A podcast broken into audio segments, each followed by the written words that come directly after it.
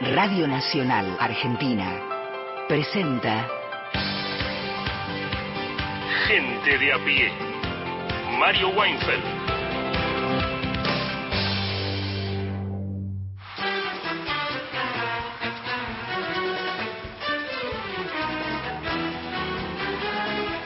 Hola, buenas tardes. Eh, son las 3 y 7 minutos en el territorio argentino, nacional, nacional folclórica y más de 20 emisoras y radio.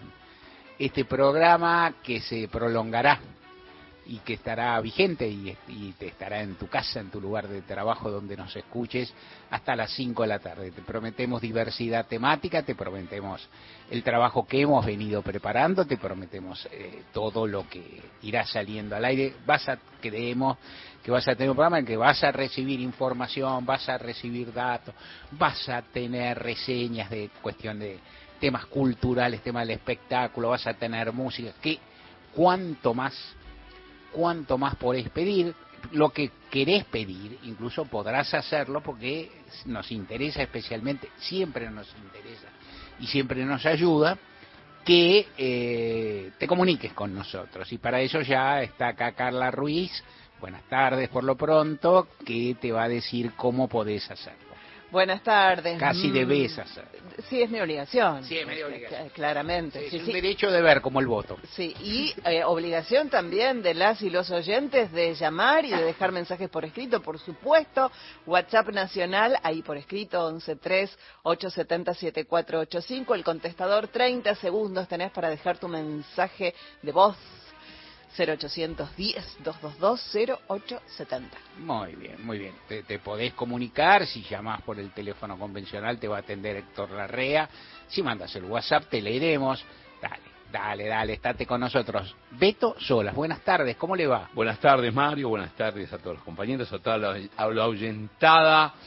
Ahí estamos Mario, hoy vamos a, a intentar cantar con Fredes.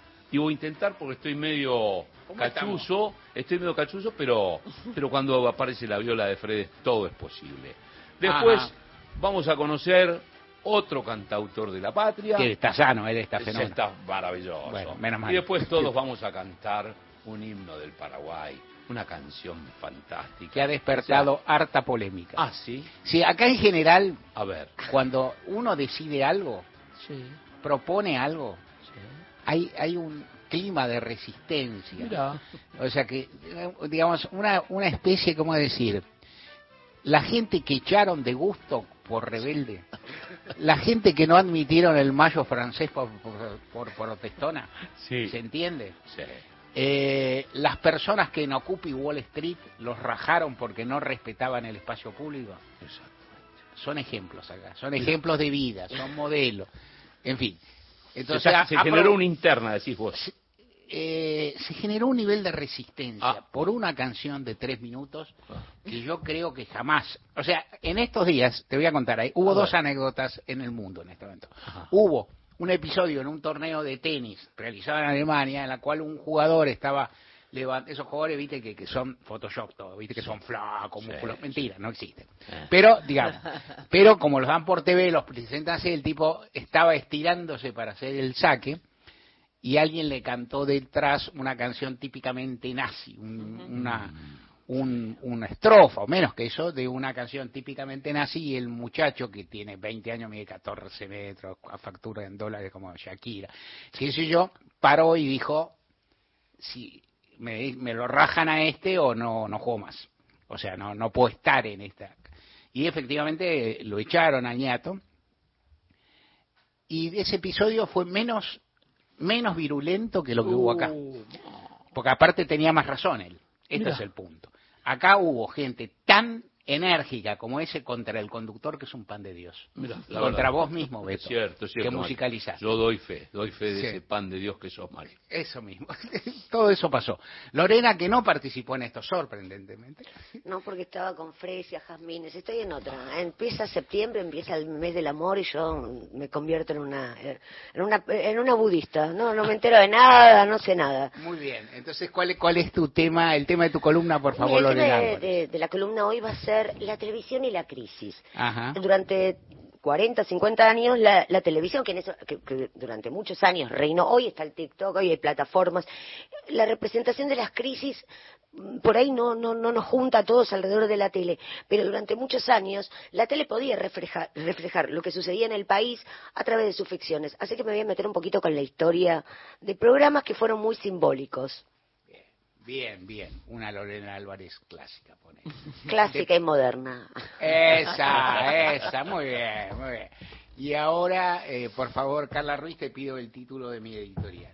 El nuevo repertorio de Axel.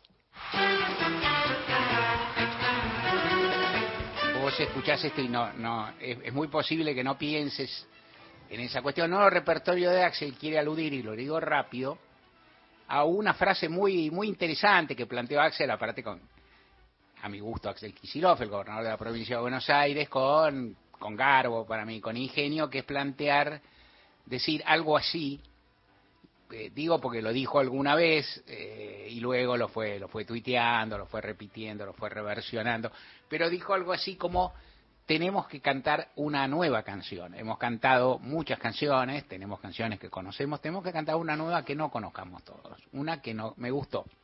Me gustó la idea de una que no sepamos todos, en el sentido que se le quiere dar. Vos pensaste que yo me refería a Axel, el músico que no sé quién es, pero sé que existió, Lorena.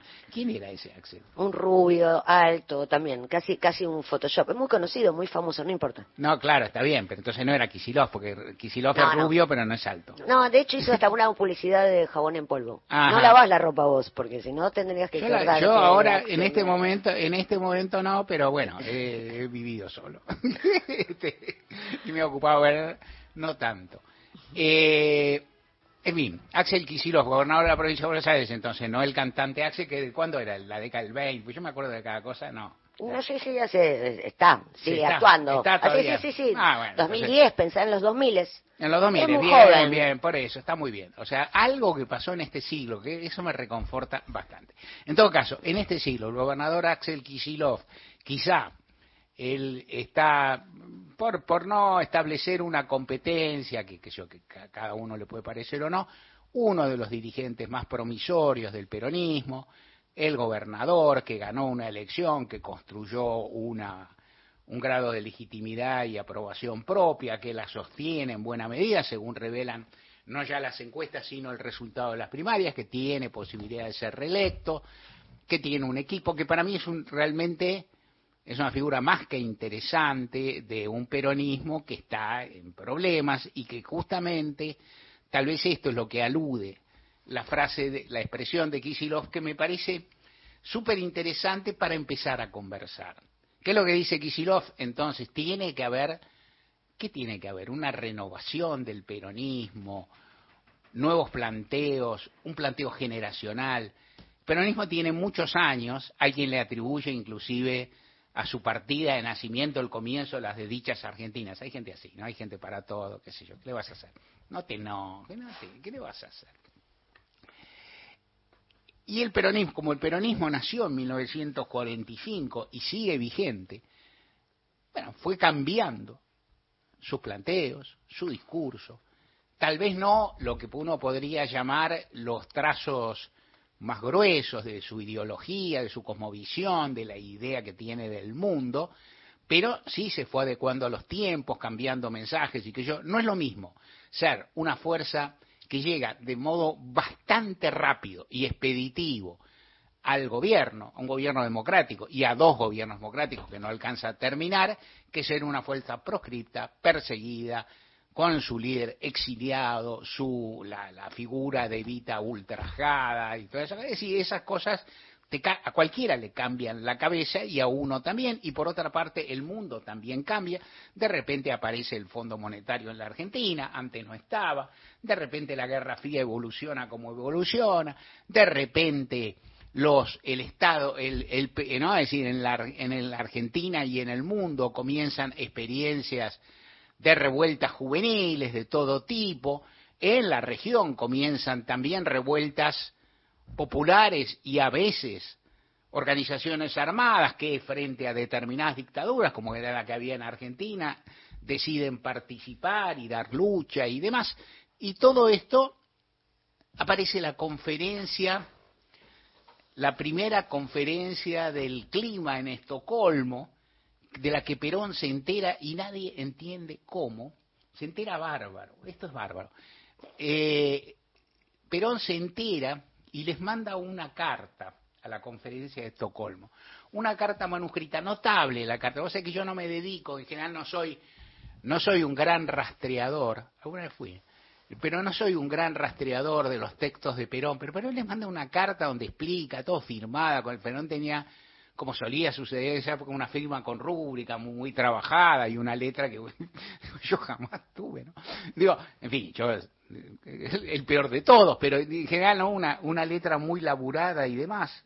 En, en, determinados lugares se enseñaba caligrafía, ¿no? Mi viejo le enseñaba caligrafía, como que no, y mi viejo que también tenía, era muy torpe como yo, viceversa. Eh, sin embargo, tenía una letra trabajada, prolijita, qué sé yo, etcétera, etcétera. Bueno, Perón le manda esa carta con rúbrica a esa cumbre de Estocolmo y les dice una cantidad, formula una cantidad de planteos respecto de los riesgos de lo que ahora llamamos cambio climático, en esa época llamado de otra forma, la destrucción ecológica y demás, que son muy, muy avanzados. Y a veces hay quien se pregunta, ¿cómo Perón que está en Madrid rodeado de gente rara, ¿no? encerrado en un, no, es decir, encerrado en pleno franquismo, se enteró de, de esa Estamos hablando, ¿no? De los años, de, estamos hablando hace muchos años, ¿no? No es que eso salía en internet, lo, daban por la tele, en España, ¿no? Eh, se enteró. Perón entonces llegó, Perón fue, volvió a la Argentina y en algún momento, que por ahí ya interesa, lo que empieza a pasar en toda la historia del peronismo es que la renovación, la idea de la, o la idea de la necesidad de renovación en el peronismo, por decirlo de alguna forma, no es ninguna novedad. O sea, la idea es que de una renovación peronista es algo que le sucede al peronismo cada X tiempo, en general cada X crisis, cada, en cada, ante determinadas situaciones y demás. Perón se encuentra con una juventud desafiante, no voy a contar toda la historia del peronismo, quédate tranquilo, va a ver música, ni, ni se te ocurra. Lore tiene una columna preciosa, tranqui. Eh, Perón vuelve y se encuentra con una juventud a la que él, por un lado, le dice que es maravillosa y por otro lado lo desafía. Las cosas de la vida son así. Y entonces Perón empieza, cuando ya está llegando 71, 72 y se ve la inminencia de las elecciones, Perón, que hasta ese entonces, según sus propias palabras, era como una especie de padre eterno y bendecía a todos, empieza a verse y en algún momento aparece uno de esos hermosos discursos en que o aparecen dos o tres y los estoy mezclando y tanto da, en los cuales él dice, bueno, la juventud es maravillosa, pero no hay que decírselo todo el tiempo. La juventud es maravillosa, pero tampoco hay que tirar un viejo por la ventana todos los días, decía Perón. Y entonces, y entonces, ¿qué hacían los jóvenes? Lo aplaudían y tiraban un viejo. ¿no? La, la, cuestión funcionaba así. Entonces, ¿qué pasaba? Había una discusión sobre la renovación del peronismo, esa discusión, para algunos no, la renovación no era necesaria, para algunos la renovación estaba inscripta dentro de la vuelta del peronismo, para otros la renovación era un tránsito a un socialismo, no del todo definido, pero algo. En fin, había una, una severa discusión. Cuando vuelve la democracia, el peronismo vuelve y vuelve bastante del freezer, que es lo que pasa en general con los partidos políticos después del periodo de la, de la dictadura, con una gran dinámica del movimiento de derechos humanos y una pobre dinámica de las fuerzas políticas, tal vez con la excepción, con algunas irrupciones, surgen algunas figuras. Las figuras que surgen tienen algo que ver con el movimiento de derechos humanos. Raúl Alfonsín, Augusto Conte, ¿no? Es decir, no, no quiero simplificar con esto, ni mucho menos ni hacerte un trazo demasiado rotundo sobre un periodo muy rico. El peronismo sale del freezer tal como entró y sale mal. O sea, sale con figuras eh, vetustas, con figuras desacreditadas, con figuras ligadas al gobierno de Isabel Martínez de Perón, mirando de distintas, no importa acá hacer un, un eh, porque no es, no, esto no es una una crónica a fondo, no importa acá hacer un mensaje detallado, pero Ítalo Luder, el mismo José, el mismo de Olindo Vittel y Lorenzo Miguel digamos, estaban en los, estaban en el candelero en, en, el 76, e inclusive no eran tan oficialistas en el 76, si me apuras, pero en cualquier caso estaban ligados a esa historia y fueron mariscales de una derrota brava. ¿no? fue mariscales de la derrota de la fórmula Luder Vittel frente a Raúl Alfonsín, y entonces ahí, ¿qué se planteó dentro del peronismo? Una renovación. ahí surgió la idea de una renovación, que en ese momento, recuerdo, eh, había quien miraba con recelos en qué sentido. En el sentido de que la palabra renovación aludía, la palabra renovación designaba la corriente interna de Raúl Alfonsín en el radicalismo.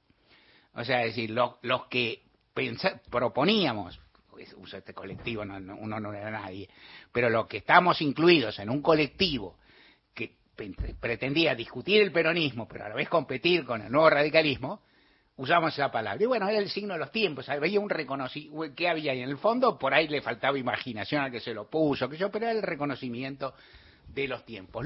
Menem fue una renovación dentro del peronismo, así se, así se presentó, una modernización, una adecuación.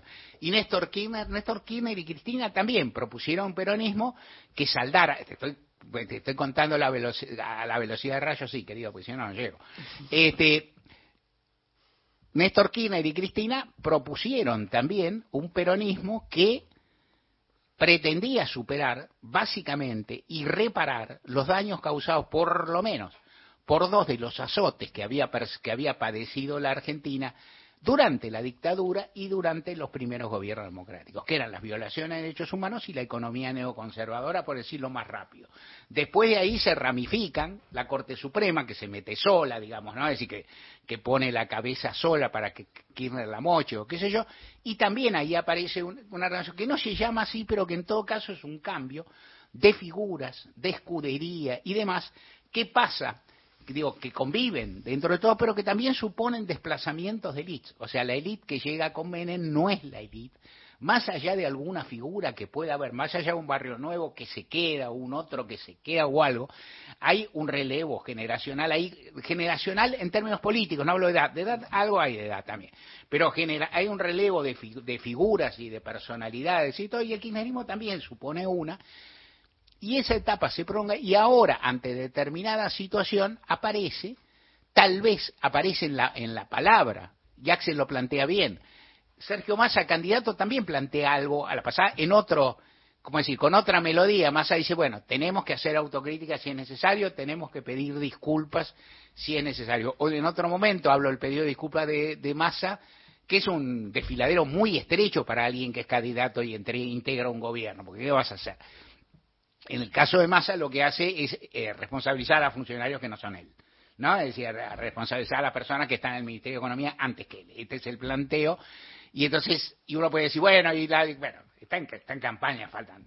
Esta discusión es no pertinente, pero hay algo que dice Massa que es interesante, que, que hay que repensar. ¿Hasta dónde lo dice Massa? Massa habla en un planteo de gestor, me parece a mí, hasta donde llega su palabra, que insisto, ha de tener límites, hasta donde llega su palabra me parece que plantea remover lo que se hicieron mal, repensar lo que se hizo mal y en un planteo para conversar contigo y seguirla cualquier día de estos, a mí me parece más abierta, más amplio el planteo de Axe decir hay que pensar más, hay que tener otra versión, hay que cantar, lo de cantar otra canción me gusta especialmente por esto, porque tiene, tiene cierto un fraseo de metáfora que siempre cae bien, y sobre todo y entonces ahí es cuando uno llega y llega poco y lo que uno dice no es uno, uno es yo mismo eh, y no es suficiente, pero empieza a decir, bueno, hay, hace mucho tiempo que no se entiende cuál es, que no se capta cuál es la Argentina real.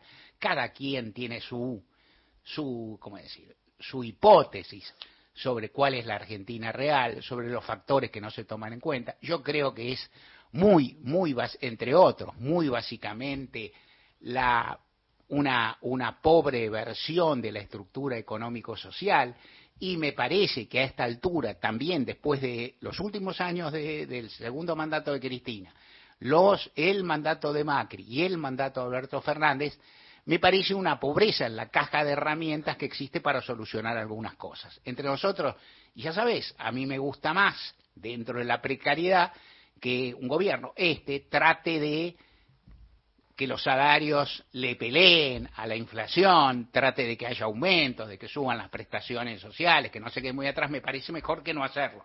Y me parece mucho mejor que podarlas o dejarlos en la calle. Macanudo. Pero a la vez esa herramienta no es suficiente. Y ahí, y ahí pinta otra cuestión que está para seguir luego, que es no solo me parece no es suficiente porque no resuelve el intríngulo, sino que nunca, tal vez, nunca será suficiente pues está planteando mal el problema. O sea, no es que la herramienta no alcance, que no alcanza, no es que la herramienta sea nula, porque no lo es. En la Argentina, eh, que haya trabajo, aunque el trabajo no alcance, es menos peor que que no haya trabajo. O sea, eso así. Ahora, conformarse con eso es complicado y perseverar en ese, en ese esquema es riesgoso. Entonces, es necesario reconvertir en general el pensamiento progresista, nacional, popular, la mirada, una lectura mejor, prestar más atención a determinadas realidades. El candidato Massa algo dice acá o allá y, vale la pena. Axel Kisilov conoce, porque es un gobernador que camina el extensísimo territorio que le tocó en suerte, suerte que se ganó. Eh, pero hay algo, hay algo ahí pendiente que es interesante que decir, el próximo gobierno, si es el gobierno de los monstruos, no sé, habrá que abrir el paraguas y ver qué pasa.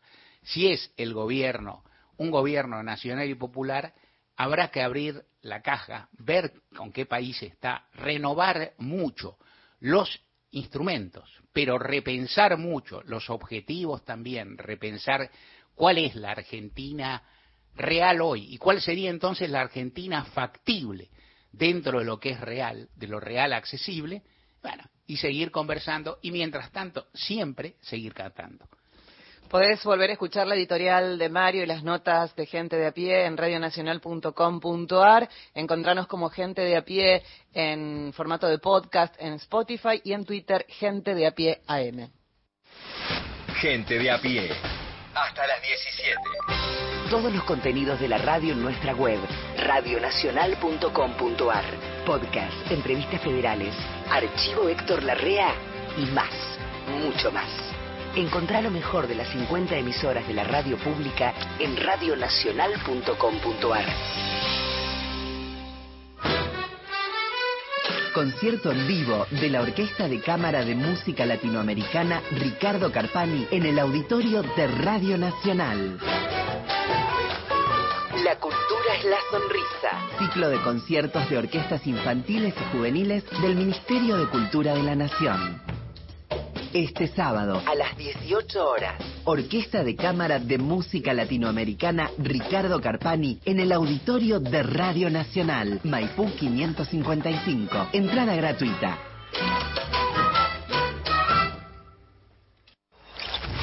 Nacional Digital. Una señal. Todas las radios. Escúchala en nacionaldigital.com.ar.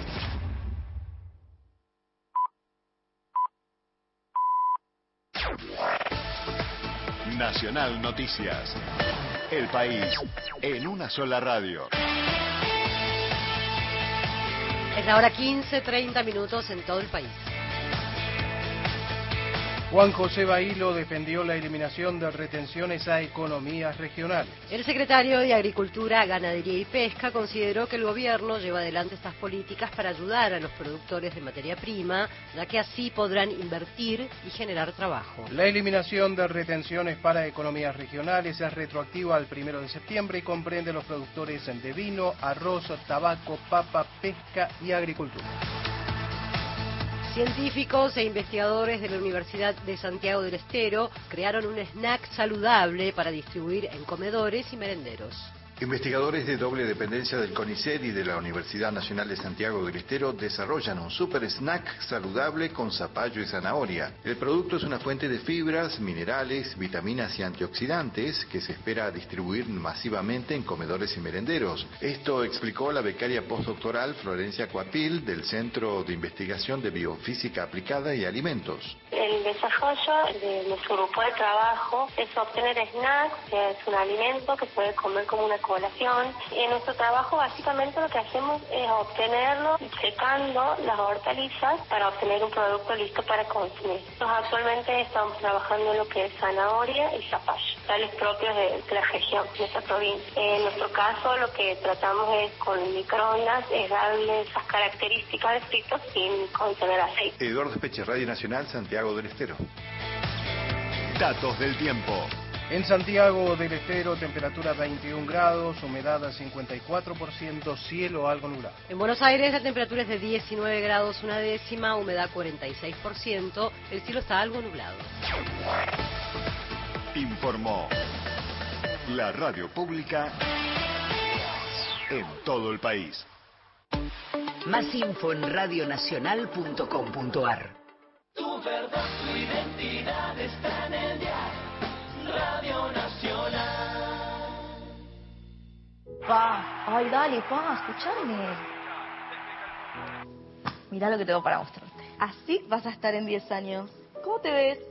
Pa, mira, me veo bastante fachero, ¿eh? Tranquilo y sobre todo jubilado. Ah, ¿te vas a jubilar? Sí, se me estoy encargando de eso. Qué bueno. Venga, dale, prende. Si te faltan hasta 10 años para cumplir la edad para jubilarte y adeudas aportes, ahora los podés regularizar con el nuevo plan de pago de deuda previsional para trabajadoras y trabajadores en actividad. Tu esfuerzo cuenta. ANSES, Argentina Presidencia. ¿Buscas un lugar donde estacionar en el microcentro? Déjanos tu auto. Lo recibiremos bajo las más estrictas normas de seguridad sanitarias. Cuidarte y cuidarnos es la prioridad. Estaciona en el garage más seguro del microcentro, Avenida Corrientes 677, a metros de la calle Florida, sobre el lado izquierdo de la avenida. Digamos presente para quienes más lo necesitan. Colecta Nacional Más por Menos. Elegí fraternidad. Elegí compartir, elegí promover. Sábado 9 y domingo 10 de septiembre. Colabora en parroquias, capillas y colegios. Para otras formas de donar, www.colectamaspormenos.com.ar o consulta al 011 4394 2065. Sábado 9 y domingo 10 de septiembre. Colecta Nacional Más por Menos. Cada vez que miras para atrás, ves las cosas que marcaron tu vida. Familia, amistades, vecinas y vecinos del barrio, compañeras y compañeros de trabajo. Y si miras bien, también vas a encontrar una radio que te acompañó y te va a seguir acompañando. Porque queda mucha vida por vivir y muchas marcas por hacer. Radio Nacional Marca País. Gente de a pie. Hasta las 17. Sabes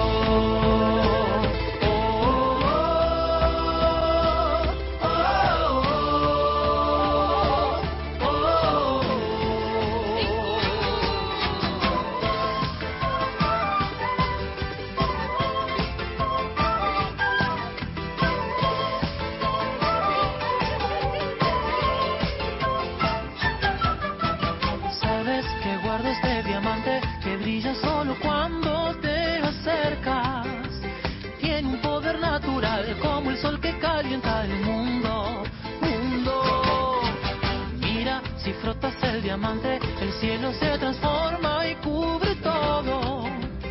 Como si bailaras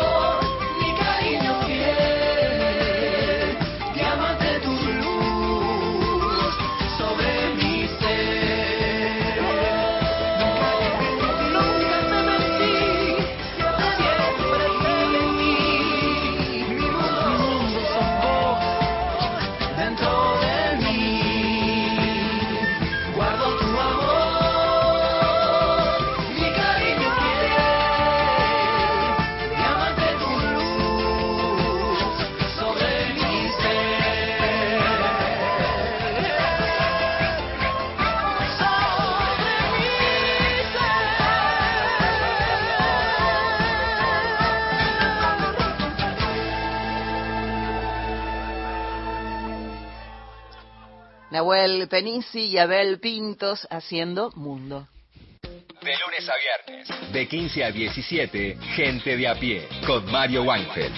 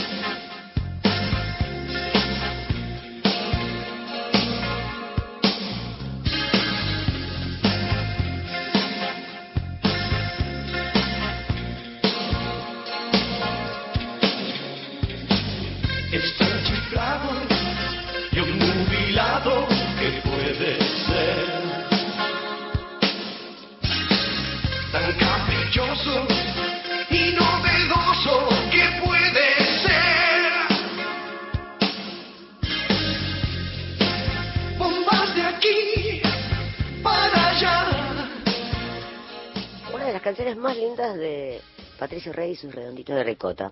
Canción para naufragios. Bueno, y cuando estamos todos por naufragar, siempre pensamos en la ficción, o nos imaginamos cómo el devenir de la ficción de los últimos años. Uno que piensa, la crisis hoy la cuentan las plataformas en este país, pero la cuentan.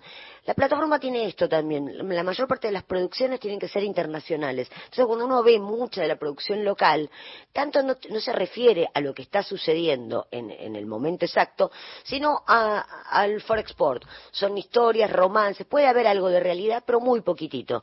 Nada que ver con lo que sucedía en tiempos donde la producción nacional era muy fuerte y bueno, había cuatro canales solamente. Entonces uno piensa, eh, a través de los 70, cómo cada crisis fue, fue teniendo quien le, quien le escriba, quien la cuente. Uno piensa en 1972, Rolando Rivas. Bueno, no era crisis económica, pero sí había un hermano que pertenecía a, organizaciones armadas. En la primera temporada el hermano era un héroe, en la segunda temporada las cosas ya se habían cambiado y el personaje, eh, bueno, el personaje muere y, y hay una mirada más moral. En la segunda temporada aparece Carpena, que es la mujer de un, militante. La, la realidad empieza a entrar en la ficción.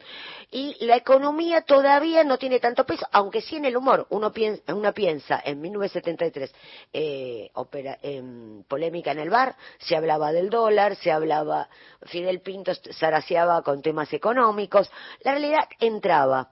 1975, también Migré tenía mucho de eso. Alberto Migré era un autor que sus historias de amor nunca estaban ajenas de lo que estaba sucediendo. En 1975, Piel Naranja, protagonizada por Arnaldo André y Marilina Ross, hay varias escenas que son muy interesantes porque, una, cómo él tenía su almacén, se lo cuenta el otro protagonista, eh, Raúl Rossi, y se arma toda una historia económica, o sea, en el medio de que él viene a, a mostrarse como el futuro pretendiente de la novia, el padre le dice, bueno, ¿y vos qué tenés para ofrecer?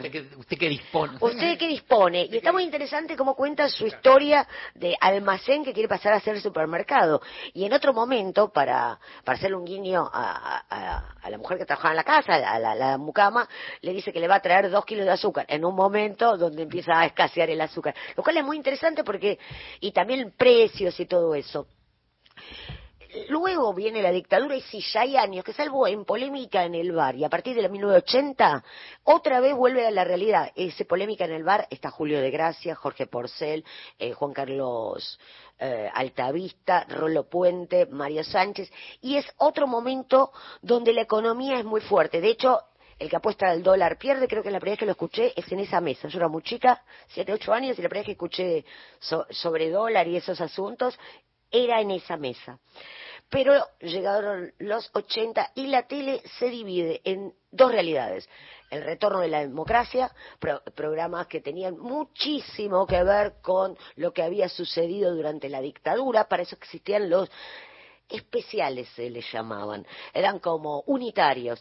Eh, hay uno muy interesante que es eh, Compromiso, que Compromiso empieza durante la dictadura, en 1983, un Dream Team el elenco, Susu Pecoraro, Ricardo Darín, eh, en ese momento participaba eh, Ana María Piquio, y los capítulos ya también, aparte de mostrar lo que había sucedido eh, durante la dictadura, había un claro enfoque sobre la economía. La pobreza empezaba a mostrar sus, sus garras. De hecho, hay un capítulo muy especial que el año pasado, cuando hablé también de, de, de cine con Susupe Coraro, ella lo recordaba porque ella hacía de una chica que vivía en una villa y se enamoraba de un chico de clase media. Un capítulo muy interesante porque la villa entra a la televisión. Pero otra vez, en 1987, eh, retorna eh, Alberto Miguel con una reversión de Rolando Rivas que se llamaba La Cuñada, que era la versión femenina de, de aquella novela donde la taxista era ella.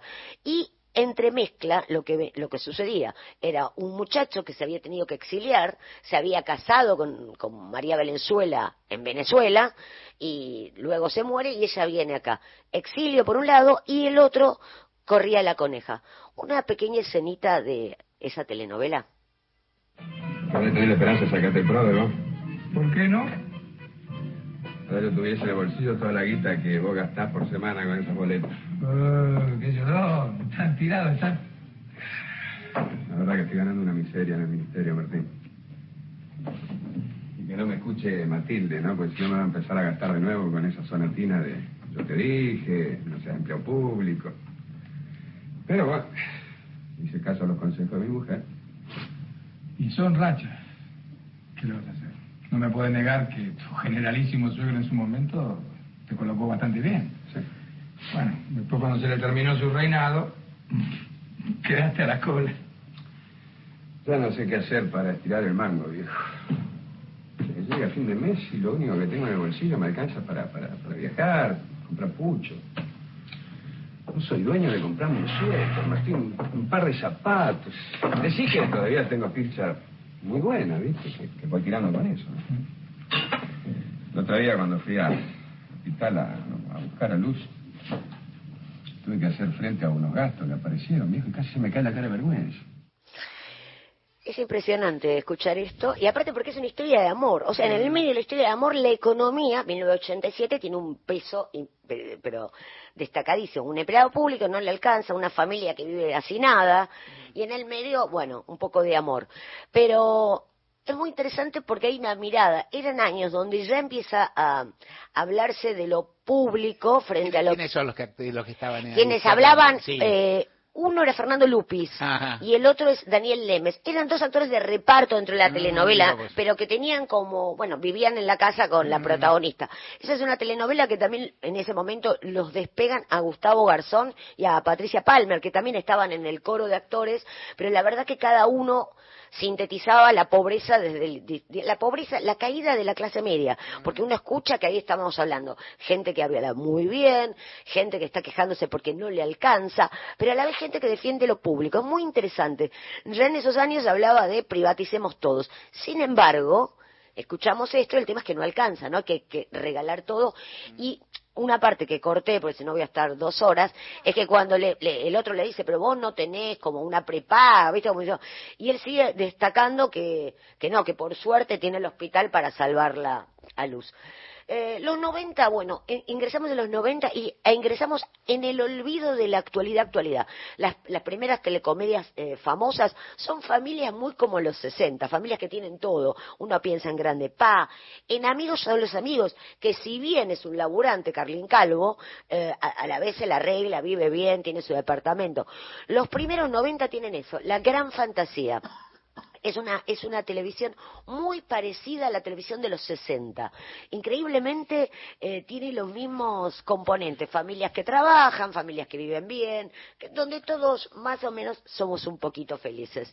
Eh, los unitarios vuelven a ser los que traen la realidad. Uno piensa en atreverse, que es como el- la gran apuesta de Telefe con Alejandro Doria, donde se rescatan muchas obras que ya se habían, eh, ya se habían emitido en situación límite, en, 19 en los 80 en, ATC en ese momento. Eh, pero, y el precio de el poder es la primera que se mete con algo que no es solamente la política, sino también los empresarios. El precio del poder, Canal 9, la corrupción. Es la primera que mete que el problema que estamos teniendo también tiene que ver con esa mancomunión entre empresarios truchos y la política que deja hacer. Eh, es como una especie de Dallas y Dinastía versión Hugo Moser, que es muy interesante, con un solo problema. El malo, malo, malo, que es el protagonista, esta vez el, protagonista es un villano, es Rodolfo Bebán, casi uno que le perdona que sea corrupto, malo, que entrega a la hermana, o sea, es un problema porque estamos viendo actos de corrupción donde uno suspira por el protagonista. Un Rodolfo Bebán que tendría 50, 52 años, así que en su mejorísimo momento. Pero a mediados de los 90 la televisión también cambia porque nacen nuevas productoras. Eh, la tele ya no es la misma, eh, la, eh, la ficción ya no la hacen solo los canales, sino que empiezan a comprar a productoras. Y la debacle económica eh, tiene como su estallido en 1998 post estreno. En 1997 se estrena Pizza Faso, la película de Estañaro y que es la de Estañaro y de Caetano, que es la primera que muestra las consecuencias de los 90. Hasta ahora los 90 son vamos a Punta del Este. Todos, todos no. Lo que estaba bajo la alfombra sale a partir del año 96. Pensemos en Teresa Rodríguez y los piquetes en el sur, la desocupación, un nuevo lenguaje, porque también lo que sucede es eso, cambian hasta los, el- la lumpenización de la vida se traslada al lenguaje. Eh, Polka toma en una versión mucho más romántica, quizás, pero muy real, eh, cómo estábamos viviendo en esos años y qué hace. eh, pone una historia de amor muy migreliana. Migré se quejó en su momento diciendo, estos me están robando. Y eh, se estrena Gasoleros en 1998, protagonizada por eh, Juan Leirado y Mercedes Morán. Escuchemos un fragmentito donde Mercedes Morán maneja su taxi. ¿A usted le gusta hacerle regalos a su esposa? Más o menos. Mire, sin ningún compromiso, no quiero molestarlo, tengo unos relojitos preciosos que lo harían quedar como un rey. ¿No le interesa? No, mire, no me interesa. Entiendo, pero a lo mejor algo menos personal, algo para la casa. Tengo toallones, sábanas, un cuchillo eléctrico, de ese me quedó uno solo y es maravilloso. Cuadritos chinos con marquito dorado. Y unas figuras chiquititas, así muy... Señorita, ya le dije que no me interesa. Ta, ta, ta, ta, ta. Está bien. Y lo que tengo también para ofrecerle es un aparato que lo hace adelgazar sin ningún esfuerzo, eso le vendría bien. 20 kilos en dos semanas se pierden sin esfuerzo. Discúlpeme que me está sonando el... Mercedes Morán va llevando a, a Carlos Portalupi en su, en su taxi y mientras están escuchando a Lito Nevia. Quien quiera oír que oiga, se escucha de fondo ahí, ella va escuchando mientras le va vendiendo todos los productos, incluidos los cuadritos chinos, que me parece que es la gran representación de esos años. Basta de producción, basta de fábricas, la entrada de todo eso que nos arrasó. Y en el medio haciendo unos mangos. Lo interesante de la ficción era tan importante, fue una ficción que la rompió. Voy a hacer un desvío. Siempre le voy a agradecer a Gasoleros porque yo conseguí trabajo gracias a esa ficción. En esa época no había visto, o sea, eh, no había, o sea, pensemos crisis de finales de los 90. Una de las actrices que hace de joven, eh, Pamela Rodríguez, que era como, eh, había como un elenco de adultos y un elenco de jóvenes, la chica se vestía por sí sola e iba y compraba la ropa. Y en un momento nos compra un par ropa, que yo vendía en esa época unas calzas batik, y la puso tan de moda que fue un tiempo que conseguí trabajo en varias ferias haciendo calzas batik. Así que a gasoleros le tengo un especial cariño, dato que tampoco es menor. Yo recién me había casado y andábamos por... Y la, la escenografía eran casas muy modestas y pensiones. Hay algún dato que no es menor. Finales de los 90 comienza la crisis habitacional y muchos ya no pueden alquilar. La clase media cae en pensiones y hoteles. Algo que sucedía como hasta diría, hasta uno podría pensar clase media baja, no, cae mucha clase media, media, o sea, que no puede pagar alquileres. Y en esos años yo vivía en una y se filmaba ahí gasoleros. O sea que por distintos motivos para mí gasolero fue maravilloso. Bueno, uno siempre tiene historias. Eh, eh, al año siguiente Polka repite, no solo hacia la segunda temporada porque es un éxito absoluto, sino que al año siguiente tenemos eh, Campeones de la Vida, que también hablaba de recolectores de basura cuyo eh, metejón era boxear. Pero en el 2000 la crisis estaba a punto de estallar y desde la televisión pública creo que nace la mejor ficción para mí que representa qué fueron los 90. Ocupas.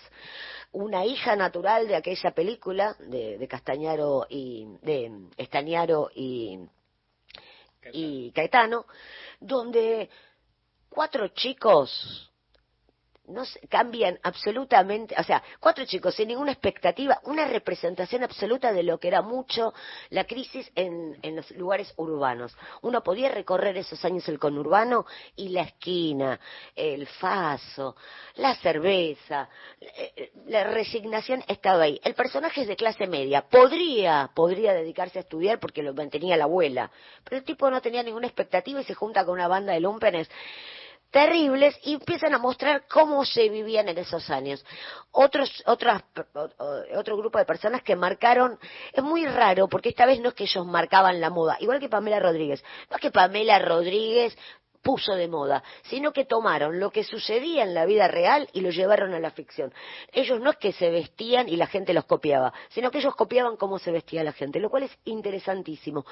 Esa ficción de esos años se llenó después de otras historias turbias, turbulentas, pero me parece que la que mejor representa, el resto son versiones libres, tumberos, es como, bueno, eh, eh, la decadencia final, pero esa tiene la rara avis de mostrar otra faceta, que es el tema de la ocupación, los ocupas, un drama de los 2000, no podías tener tu casa sin que alguien la ocupara y era un, como un terror general. Esos mismos años hay humor.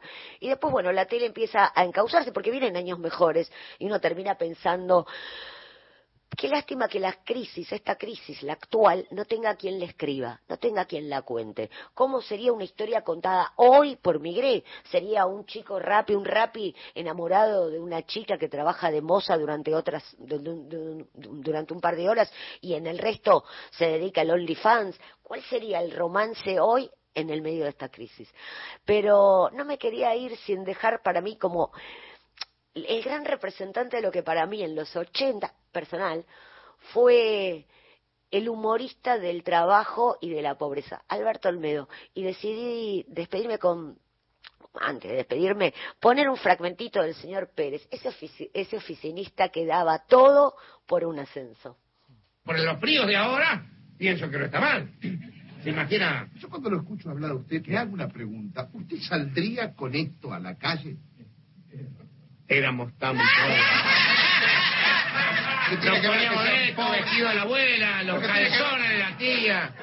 Nos poníamos de todo. ¿Pero ¿Qué tiene que ver que sean pobres para salir con Hasta corpiño usaba yo chico. ¿Cómo corpiño? Y para taparme el pecho cuando no había diario y te nos poníamos los corpiños de alguna prima, algo para andar en la bicicleta con el notado reparto. me dijo, ¿viste? ¿Me está tuteando usted? ¿A usted? No, señor. Me está faltando el respeto. De ninguna manera, le pido mil disculpas, señor.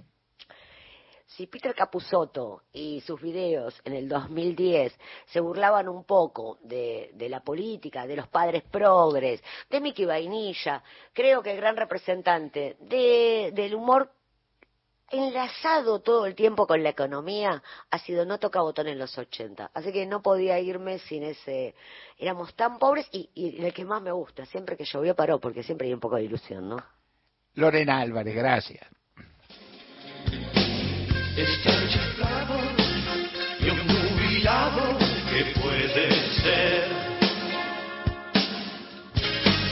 Tan caprichoso y tan sonado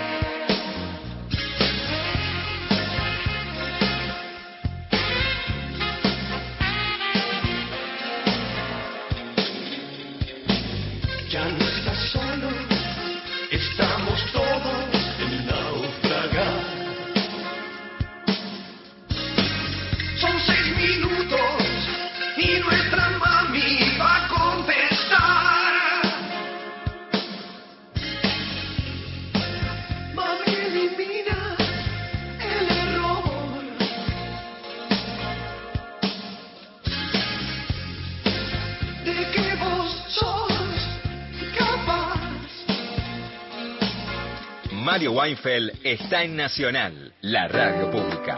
Viernes. Todos los días. Nacional. La radio pública. Podría dormir sabiendo que una de las camas de sus hijos está vacía. Este 31 de agosto, Angel Studios te trae una increíble historia real, donde un agente del gobierno arriesga su vida para salvar a niños inocentes. ¿Y si ella fuera tu hija? Nada lo detendrá para rescatarlos. Renuncia a tu trabajo y rescata a esos niños. Bienvenido a Cartagena. Sonido de libertad, ahora en cines.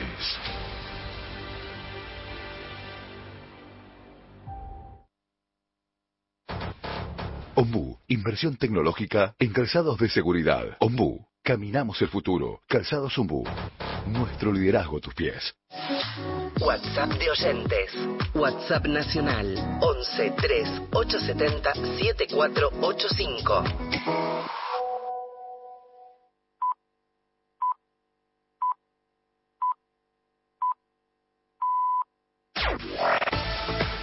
Nacional Noticias. El país en una sola radio. Es la hora 16 en todo el país. Raúl Jalil aseguró que el año que viene va a haber una gran producción en el sector minero. El gobernador de Catamarca realizó estas declaraciones en diálogo con Radio Nacional. Tenemos que combatir el lío del cambio climático. Si no hubiéramos tenido la sequía, yo creo que estaríamos en el 2% de la inflación. Nos trajo la sequía muchísimo inconveniente, pero veo mucho futuro en la minería, en el petróleo, en el gas. Nosotros vamos a duplicar las exportaciones el año que viene, después lo vamos a triplicar el próximo año junto con Jujuy y con Salta, la exportación de litio y también hay mucho interés en exploración este, minera. Creo que, bueno, eh, Macri trató de bajar la inflación tomando deuda, nos quedamos con la deuda y con la inflación. Vino la pandemia, los precios los alimentos y la energía en el mundo han traído complicaciones, pero este, acá se está trabajando y Sergio es la persona más adecuada para ayudar a los vecinos del país. El gobierno nacional incorporó a las casas de cambio al sistema en donde se registran todas las operaciones en dólares.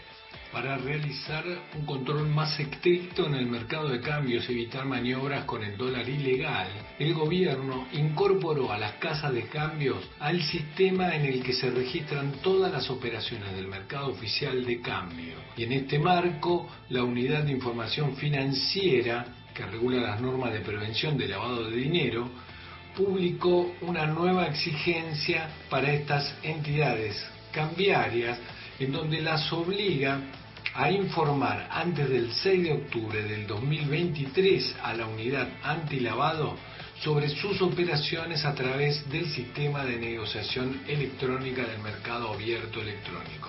Esta medida surge también ante la deficiencia en los reportes que presentaban muchas entidades, por lo que la norma llega a reforzar las exigencias a bancos y casas de cambio y se da en el marco de la estrategia que viene desarrollando el gobierno con distintas herramientas en la City porteña a través de la UIF y la Administración Federal de Ingresos Públicos para controlar más las operaciones de compra-venta de dólares y el mercado ilegal que se desarrolla con las denominadas cuevas.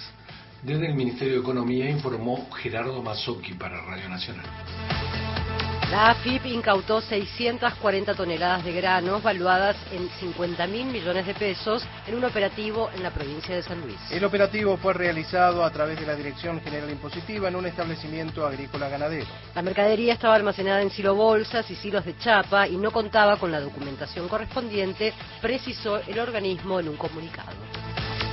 Deportes. La información con Sergio Zarratel. Muchas gracias, Abel. Novedades en el fútbol argentino. Pablo Guede fue anunciado como nuevo entrenador de Argentinos Juniors, mientras que Huracán oficializó la contratación del volante Alan Soñora.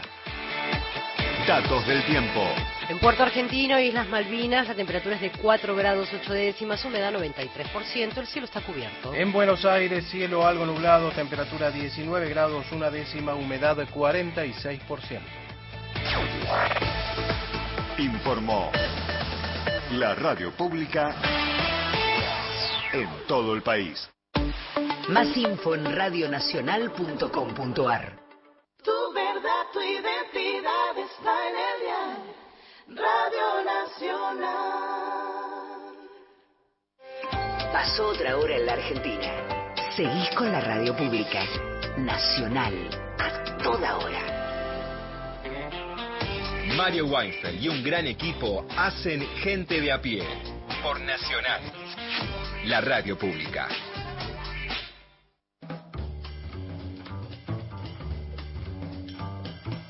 Y el gran equipo está encabezado por el doctor, el señor Mario Weinfeld en la producción. ¡Epa! Oh, mira. Uy, le mira. hicieron un guiño, livianito, Mira, suavezón, ¿eh? mira. La mitad de la claca aplaudió. Sí, Paula Nicolini en la producción, junto a Erika Sotomayor y Miguel Fernández, en la operación técnica Natalia Lugaroff hasta recién, y ahora, Pepe, un diano. Estuvimos ensayando, ah, dos, columnistas, a quien escuchaste recién. Bueno, ya eso es un montón. Ya eso- ya está. Ovación, Lorena Álvarez. Hoy aplaudimos a todos. Está bien, está bien. Bueno, un viernes muy generoso Estuvo tiene. contando Sí. cosas, sí. Victoria De Masi, Mariana Enríquez, Miguel Fernández, Hernán Fredes, Juan Manuel Carc, Paula Nicolini, Martín Rodríguez, Beto Solas, Erika Sotomayor, Gustavo Vergara, Gerardo Villar. En la locución, siempre Mariana Fossati, hoy Carla Ruiz. Modestamente. Modestamente. Carla, ¿y entonces hoy qué? Esto también trajo polémica, ¿eh? Trajo En polémica. sí, Sí, sí, bueno, sí, sí, sí. Traje la un bolero. Un bolero. Hasta ahí bien. ya- hay un bolero que lo escribió un señor que se llama, si quieren contar, cuenten, no sé si le van a alcanzar los dedos de las manos. Agustín, Ángel, Agustín, María, Carlos, Fausto, Mariano Alonso del Sagrado Corazón de Jesús, Lara y Aguirre del Pino. O sea, Agustín Lara. Pero Listo, ¿para qué esa cantidad de nombres y apellidos? Impresionante. Que compuso, entre otros eh, temas, solamente una vez que ya lo hemos escuchado en otro intérprete y en otro idioma. Nació en octubre del 1897, nació y murió en México, ya hace 53 años que, que murió, se van a cumplir ahora 53 años. Eh, cantante, compositor, actor también, y dentro de la música se especializa en qué? En el género del bolero. Y también se lo conoció a falta de nombres con dos apodos, el músico poeta y el flaco de oro. Ese es Agustín Lara. Y vamos a escuchar PTI Yeinte, o Yeinte, A ver, hay que averiguar. No tenemos acá, que no, acá. que es solamente una vez. Ajá. Vamos a escuchar este bolero, pero en una versión guaraní. Esto, que lo, esto abrió pol- un frente polémico. sí, que lo interpreta un grupo del que no se sabe nada, diría yo, porque lo encontré buscando y buscando y buscando, que se llama Paraguay 3, y este grupo está conformado por eh, los hermanos Dilda, que son Elsa y Guido. No tiene un solo nombre. Es un, Es un uno- solo, son uno aburridos. Uno menesteroso. Sí, sí, sí. Son, son aburridos. Peite, Yeinte, solamente una vez.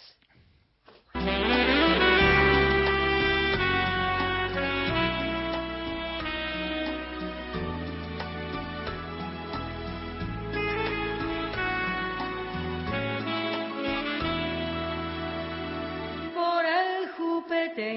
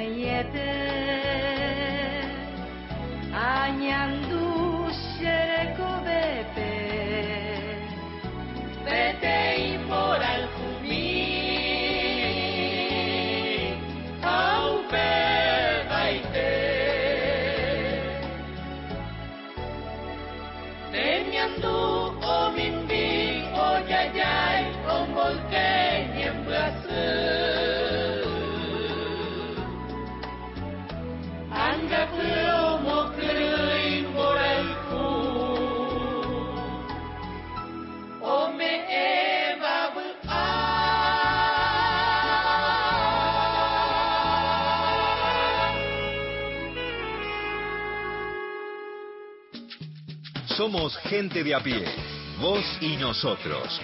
Mario Weinfeld en Nacional. Vivís. Todos los días. La radio pública. Las dos carátulas, un ciclo único de la radiofonía mundial, cumple 73 años. Lo celebramos en la cúpula del Centro Cultural Kirchner con la presentación en vivo de la obra Juancito de la Ribera de Alberto Bacareza. La vida empieza esta noche. Hay que empezar a vivir. Con la participación especial de Daniel Miglioranza, Ana María Cores, Rubén Stella, Constanza Maral, Héctor Calori y un equipo de primeros actores. Yo lo conozco, Juancito. No se banca el sufrimiento. Producción y dirección general Nora Massi. Miércoles 13 de septiembre a las 19 horas. Las dos carátulas en la cúpula del Centro Cultural Kirchner. Entrada libre y gratuita. El ingreso a la sala es por orden de llegada. Las dos carátulas, 73 años de historia. Nacional, la radio pública. Yo creo en nuestro producto. Yo creo en el talento argentino. Yo creo en mi país. CREAR es un programa del Ministerio de Economía para aumentar el crédito productivo de las empresas nacionales, con el objetivo de generar más valor agregado en nuestros productos y nuevos puestos de trabajo. Entra en argentina.gov.ar barra crédito argentino y busca el mejor crédito para tu empresa. Primero la gente. Ministerio de Economía. Argentina Presidencia. Pacho O'Donnell en Nacional. Apuntes de nuestra historia.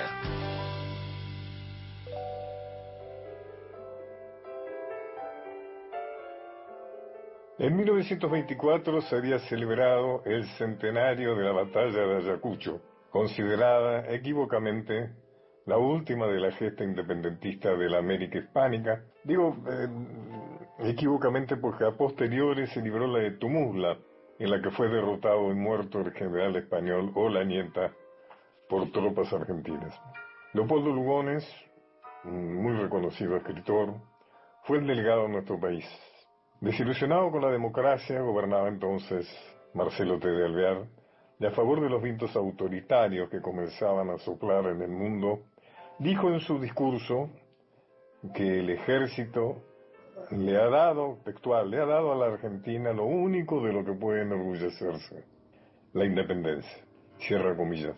La patria había sido creada, según Lugones, por el ejército, y al desvincularse de su creador, sobrevinieron el desorden y la frustración de la demagogia y el materialismo.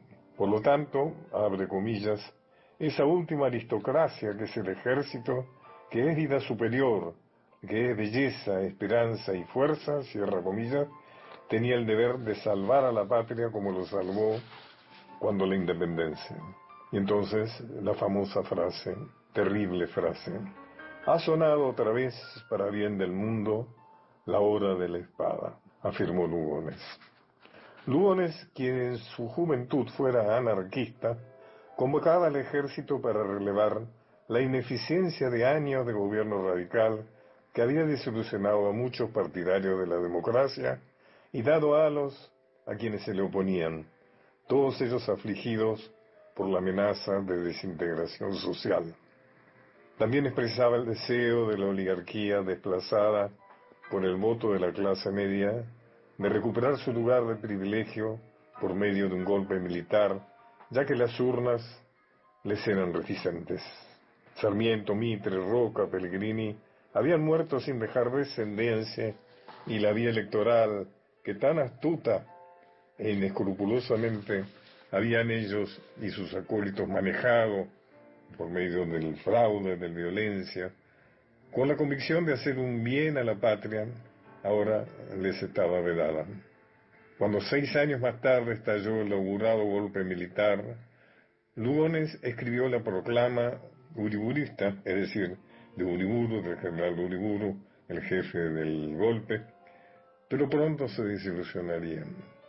Luego llegaría su suicidio, dejando inconclusa en el medio de una palabra su biografía sobre Roca.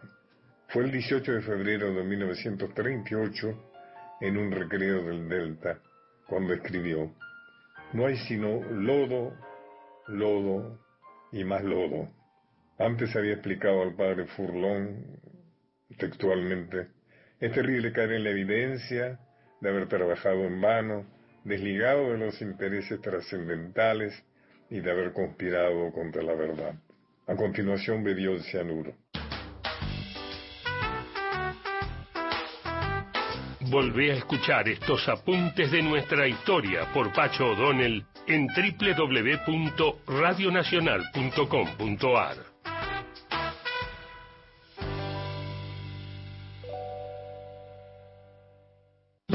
Inauguramos el gasoducto Presidente Néstor Kirchner, con cientos de kilómetros de acero en manos de miles de trabajadoras y trabajadores. Se construyó en tiempo récord la obra de transporte de gas más grande de los últimos 40 años. Energía que nos permitirá ahorrar divisas, expandir nuestro desarrollo, nuestro federalismo, nuestra soberanía y nuestro orgullo nacional. Gasoducto Presidente Néstor Kirchner. Mueve energía, mueve al país. Ministerio de Economía. Argentina Presidencia. La tarde se escucha en Nacional, la radio pública. Entrevistas, columnas, debates, análisis en la tarde de Nacional. Gente de a pie.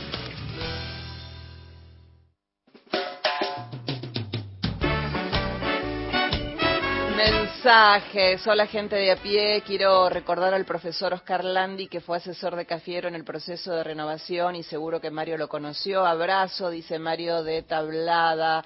Eh, no se olviden que el domingo hay elecciones en Santa Fe. No, de no Tablada. Rosario. Está en Santa en Sí, Rosario. claro. Bueno, por supuesto Kichilov tiene más chance de ser reelecto que más de, ser, eh, de ganar la elección.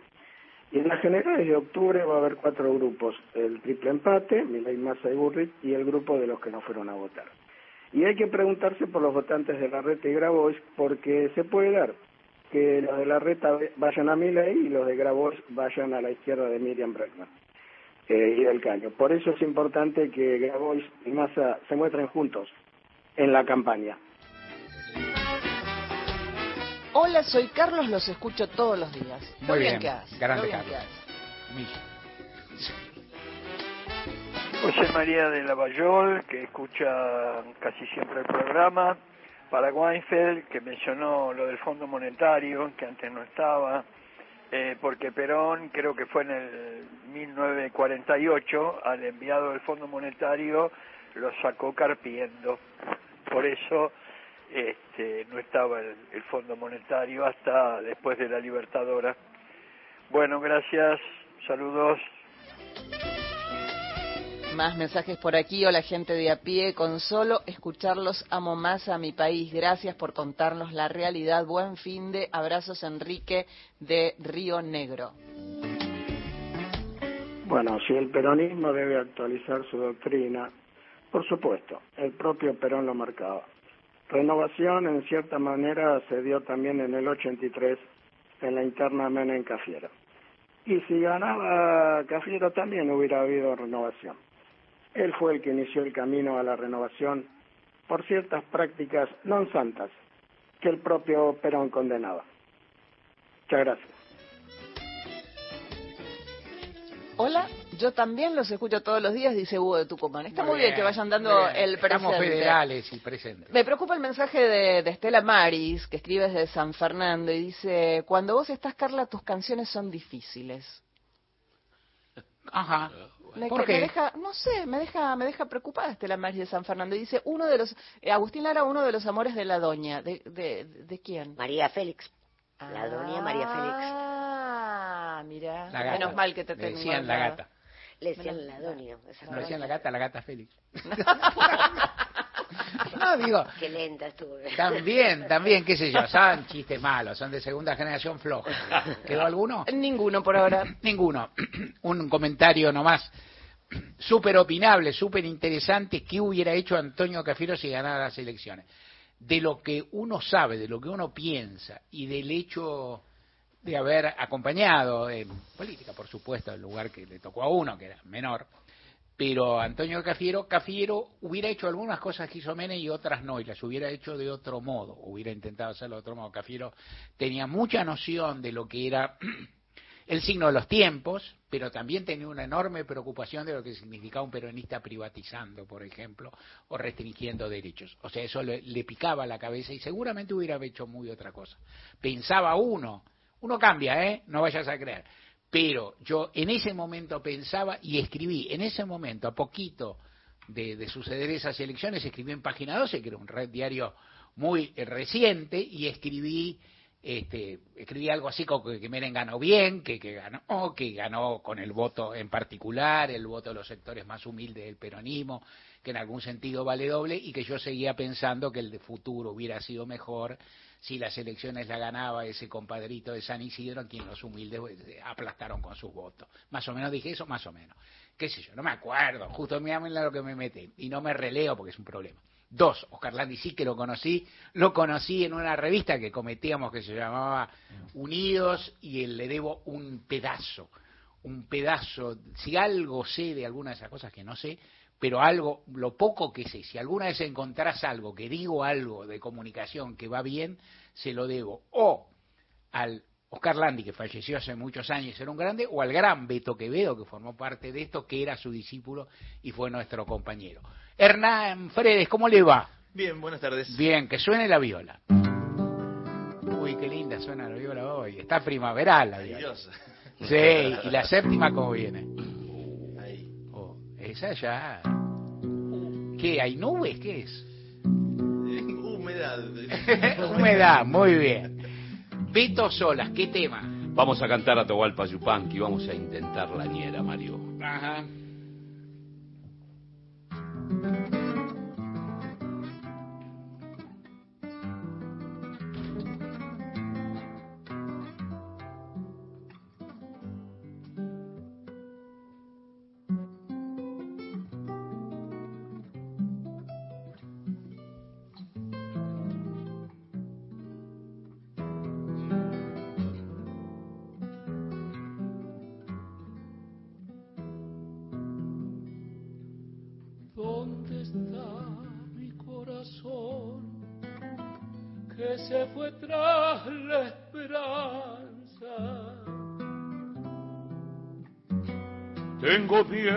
Que la noche me deje también sin alma. Tengo miedo que la noche me deje también sin alma. ¿Dónde está la palomita que al amanecer Se fue muy lejos dejando sobre mi pecho sus lágrimas. Se fue muy lejos dejando sobre mi pecho sus lágrimas. Cuando se abandona el pago se empieza a repechar, tira el caballo adelante y el alma tira para atrás. Tira el caballo adelante y el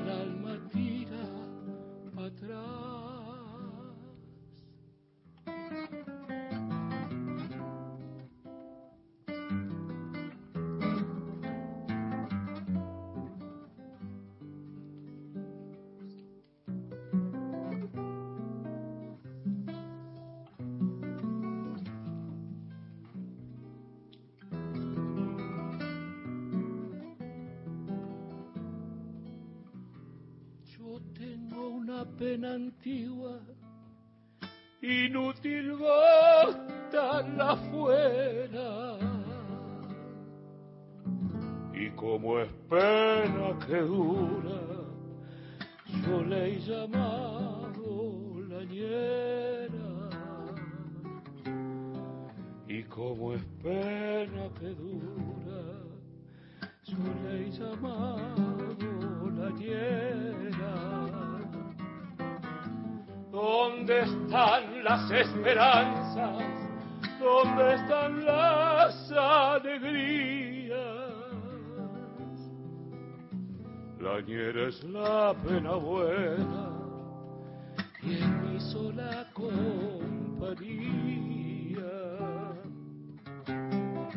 La ñera es la pena buena y es mi sola compañía.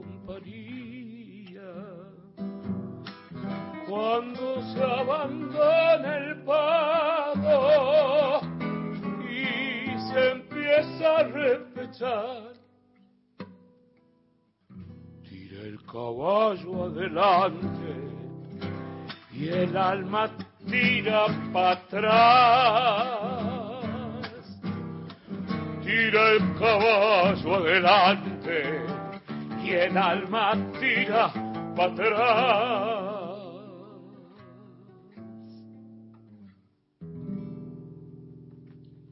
Hernán Fredes. Preciosa. Yupanqui, la ñera.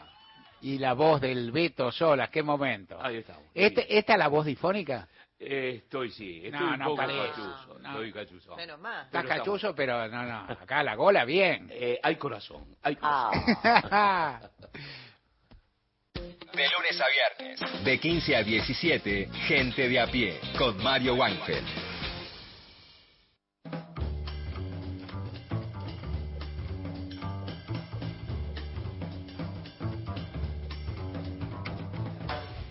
Noticia del día para, para estudiar y para laburar algo, para decir, se conoce un fallo dictado por una jueza del distrito de Nueva York, que tiene oficinas ahí en Manhattan, cerca, nada de Wall Street, que es la sucesora, la facha que tiene la jueza, ¿no? Uno ve ahí la sentada en un sillón, como, como dice un tango, ¿no? Fumando, ¿cuál es? Fumando espero.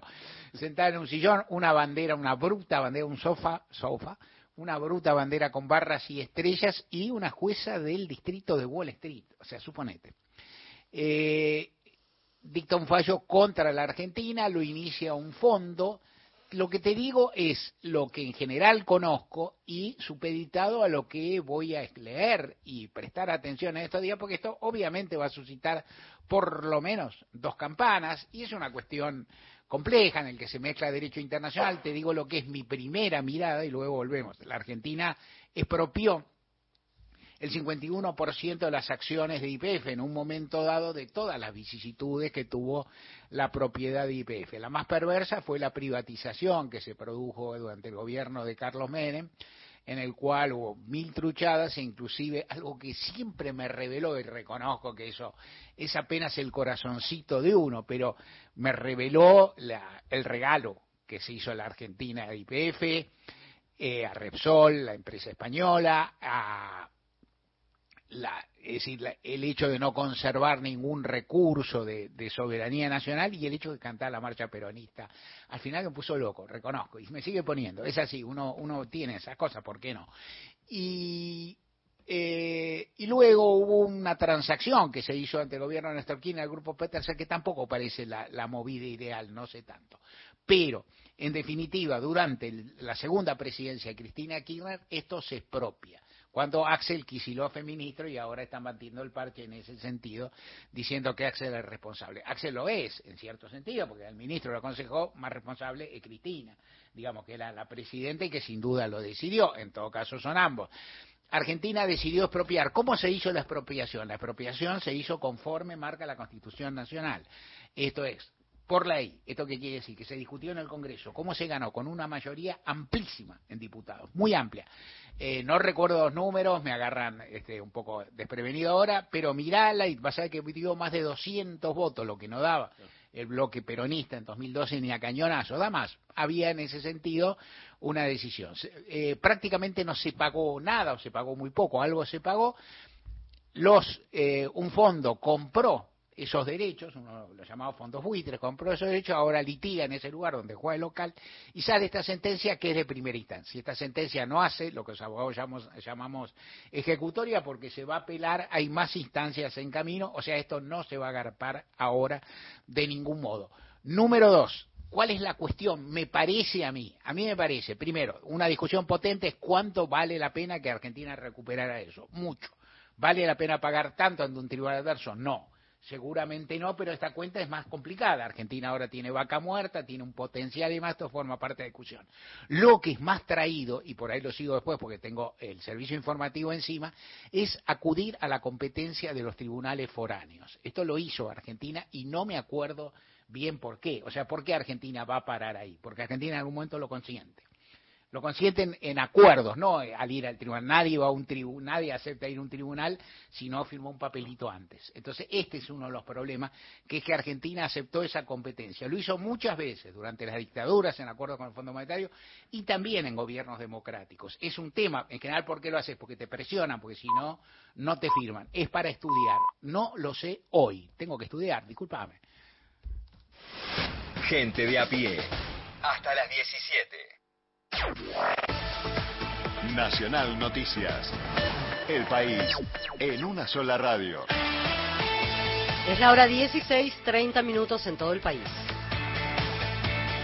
Empleados del Ministerio de Justicia bonaerense recibieron montos de sus sueldos descontados por haber llevado a cabo medidas de fuerza durante la gobernación de María Eugenia Vidal. El gobierno de la provincia de Buenos Aires decidió devolver a un grupo de trabajadores estatales los montos que les habían sido descontados del sueldo en 2017 durante la gestión de María Eugenia Vidal. Se trata de empleados del Ministerio de Justicia bonaerense que en ese año llevaron adelante medidas de fuerza en oposición a una serie de despidos de trabajadores del Centro de Protección y Asistencia a la Víctima. Desde ATE manifestaron que fue una medida arbitraria revertida ahora por Axel Kisilov a través del ministro de Justicia bonaerense Julio Alac, quien emitió una resolución que establece que se devolverán los montos. Al respecto, el Consejo Directivo Provincial de ATE expresó que se trata de una resolución histórica, no solo porque el gobierno reparó los derechos de un conjunto de estatales que sufrieron los descuentos de Vidal, sino porque se reconoció el derecho a huelga que tienen los trabajadores y las trabajadoras. Desde la capital bonaerense informó Fernanda Germanier para Radio Nacional. El tercer Malón de la Paz y organismos de derechos humanos realizaron una nueva movilización en Jujuy. La marcha se realizó para ratificar su lucha contra la reforma constitucional y repudiar el rechazo de un juez federal a un recurso de habeas corpus presentado ante la violencia institucional del gobierno de Gerardo Morales. El documento fue presentado por el Premio Nobel de la Paz Adolfo Pérez Esquivel, el Servicio de Paz y Justicia y otros organismos de derechos humanos ante la represión ordenada por el gobierno de Jujuy. Datos del tiempo. En Córdoba, cielo parcialmente nublado, temperatura actual 19 grados, humedad 38%. En Buenos Aires la temperatura es de 19 grados una décima, humedad 46%, el cielo está algo nublado. Informó la radio pública en todo el país. Más info en radionacional.com.ar. Tu verdad, tu identidad está en el dial. Radio Nacional. Los temas centrales del día están en Gente de a pie. Mario Weinfeld en la radio pública.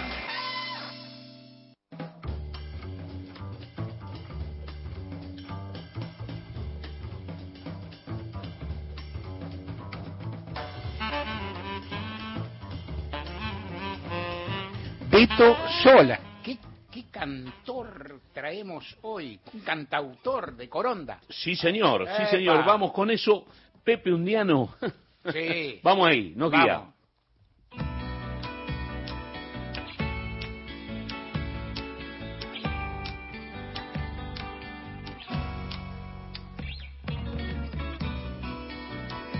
En la continuidad de compartir en la radio, Mario, a los artistas de a pie de la patria, acaba otro. Escuchen. En beber el azul, el asombro, renovando profundos misterios, divisar entre halos y escombros lo que el tiempo dejó en cautiverio. Esto que escuchamos es parte de un disco que se llama Árida Esperanza, un intérprete de río a montaña, otra voz que suma a una idiosincrasia de provincianía. En diálogos de luz asoman ovillos de palabras silencian, abriendo el gris de una nueva zona. El artista Mario saluda. Hola, ¿qué tal? Buenas tardes a los oyentes de Gente de a pie, de Radio Nacional y Nacional Folclórica. Soy Diego Arolfo, cantautor de Coronda, provincia de Santa Fe. Eh, quiero aprovechar este encuentro en la radio para contarles de mi trabajo con la música y el canto, la música y el canto folclórico. Cantautor Diego Arolfo. Él describe su ciudad en, en la provincia de Santa Fe. La ciudad de Coronda es una ciudad que está a orilla del río Coronda, que es una rama del Paraná. Ahí crecí mi infancia este, sobre el río y, bueno, siendo capital nacional de la frutilla, este, desde muy niño comencé a, a cantar en todos los eventos culturales que había, como domadas, peñas y festivales que se hacían en mi querida ciudad de Coronda, llena también de, de naranjales y, y destacada por sus arenales. El corondino, Mario, canta y toca la música del país. Diego Arolfo. Él relata sobre su trayectoria y quién es el referente en esta diversidad rítmica. Desde niño con la música folclórica argentina, este, de la mano de mi padre, Jorge Arolfo, que me hacía escuchar la radio, escuchábamos la radio juntos y escuchábamos a grandes referentes. Allá por el año 82, 83, Horacio Guaraní fue uno de los, de los eh, intérpretes, de los referentes más importantes para mí, porque él ha difundido eh, casi todos los ritmos folclóricos de la República Argentina en la provincia de Santa Fe esos ritmos folclóricos que hoy son parte de mi repertorio, la gran mayoría de los ritmos, entre ellos danzas tradicionales. Este, y a medida que fue creciendo mi, manera de interpretar, este, también me he dedicado a componer y a escribir canciones y hoy puedo decir que tengo un repertorio eh, propio en estos casi 30 años de carrera como solista. En su recorrido participó en propuesta de, otros artistas. Hoy forma parte del grupo de músicos del misionero acordeonista Chango Espaciú y Arolfo amplía sobre este tema. He compartido con, muchos músicos, eh, con muchos colegas, eh, con poetas, este, y he compartido la canción, la composición y las letras también con colegas como Diego Cantero, que es un poeta de, de, la provincia de Buenos Aires, Bebe Ponti, que es un gran poeta santiagueño, este, Víctor Escarabotti, compositor, autor, Sergio Ramallo, también los dos santafesinos, este, y he compartido con, grandes referentes como Cuti Carabajal, como este, Peteco Carabajal, bueno, Chango Espaciuc, Horacio Vanegas, y bueno, formo parte hoy en día de, esta, de este proyecto artístico de Chango Espaciuc, Música del Litoral, es un, músico que, yo aprendí a querer en el camino. De niño me lo, me lo cruzaba en Coronda, en mi pueblo, y, bueno, después de grande de, encontrármelo en Buenos Aires, me ha convocado para, para, tocar en su, en su grupo y para mí es un privilegio enorme poder formar parte dentro de la música del litoral. Desde Santa Fe al país entero. Diego habla de arar y sembrar nuestra cultura, sus influencias, y dónde aprendió a tocar, por ejemplo, la chacarera.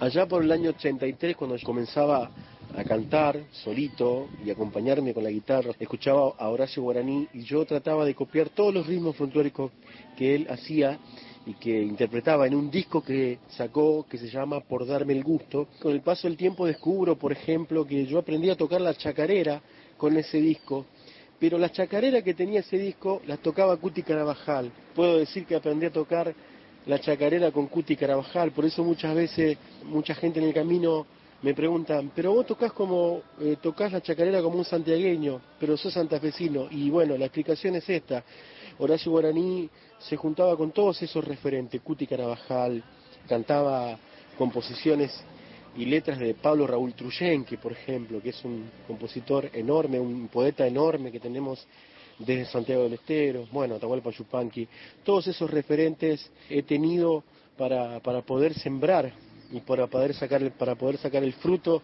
que hoy tengo en mi repertorio folclórico popular.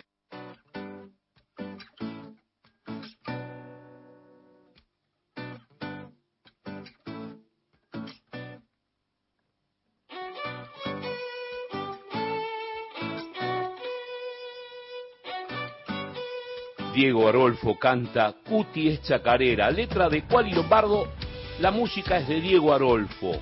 Escuchemos. Río de alma colorida, con ojos de pueblo tierno y un sentimiento de espiga que se abre siempre camino. Diego Arolfo, cantautor santafesino que se siembra y crece en música. Describe sus dos recientes producciones discográficas, Árida Esperanza y Volver en Guitarra. Árida Esperanza es, es un puñado de canciones eh, que habla de, sobre la composición en, este camino que, que venimos haciendo como solista compartir con Quali Lombardi una, eh, un homenaje a Cuti Carabajal, una samba que me pertenece, que habla del estado en el que estoy, yo, puro de amor, este, y tres composiciones eh, de, Diego Cantero en la letra en la música mía, que habla tam- también un poco de los acontecimientos que nos suceden a los cantores cuando andamos por el camino. Este, y Volver en Guitarra es un, es un disco eh, puro y exclusivo de chamamé, de música del litoral, que yo venía planeando hace mucho tiempo y que, pude lograrlo con estas canciones que escuchaba de niño, como Volver en Guitarra, este, Lo que son mi chamamé, que hablan este, de todo el paisaje ribereño y citan a ciertos compositores referentes míos como Roberto Galarza y Miguel Ángel Morelli. Cantautor, guitarrista corondino de la provincia de Santa Fe, bien de a pie. Se despide, Mario.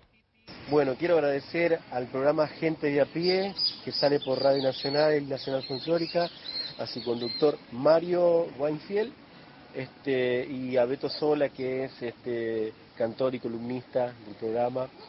Eh, mis actuaciones próximas van a ser este, en la provincia de Santa Fe, en la provincia de Tucumán, y, y muchas de esas actuaciones van a ser también en la provincia de Buenos Aires, presentando eh, fragmentos de, de los dos discos, eh, Ari de Esperanza y Volver en Guitarra. Así que bueno, les quiero dejar un abrazo grande y pueden buscar en las plataformas digitales como YouTube, como iTunes, como Spotify, como Tidal, todos mis discos que están ahí como solista y también está el disco de Chango Spasiuk, Tierra Colorada en el Teatro Colón, del que fui parte este, como cantor de la banda de Chango. Así que un abrazo grande para todos y un abrazo enorme para toda la, la audiencia de gente de a pie. Saludos.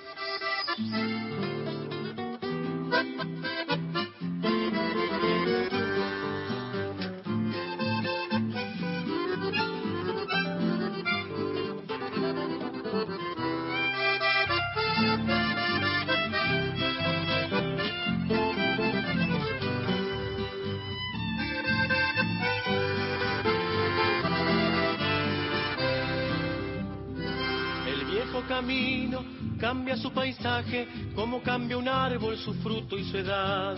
Una flor silvestre le va perfumando las huellas perdidas que hoy he de pisar y vuelvo y me vuelven viejos recuerdos, un pájaro herido en mi canto y mi andar. Mi pequeño nido solo es un recuerdo, me cobija el alma y puedo respirar. Vuelvo en cada copla que vuela en mi alma, solo mi coronda vuela en mi canción. Sus recuerdos indios en el viento soplan sobre las merenas de un sauce estoy yo. Jinete es mi alma montada en un vino, río de mi sangre que brota en tu piel. Tus calles de arenas que mis sueños pisan, mi coronda reina de un amanecer.